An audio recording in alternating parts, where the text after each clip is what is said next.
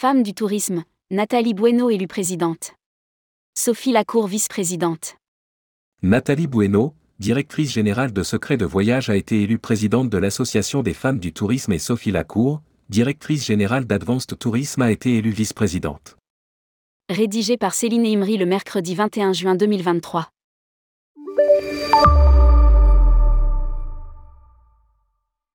L'Association des femmes du tourisme a procédé au renouvellement d'une partie de son conseil d'administration suite au départ de huit administratrices.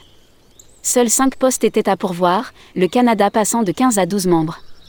Le Nouveau Canada s'est réuni juste après les élections et a élu Nathalie Bueno, secret de voyage, présidente des femmes du tourisme et Sophie Lacour, Advanced Tourisme, vice-présidente. Nathalie Bueno succède ainsi à Christine Giraud, qui occupait le poste depuis 2019.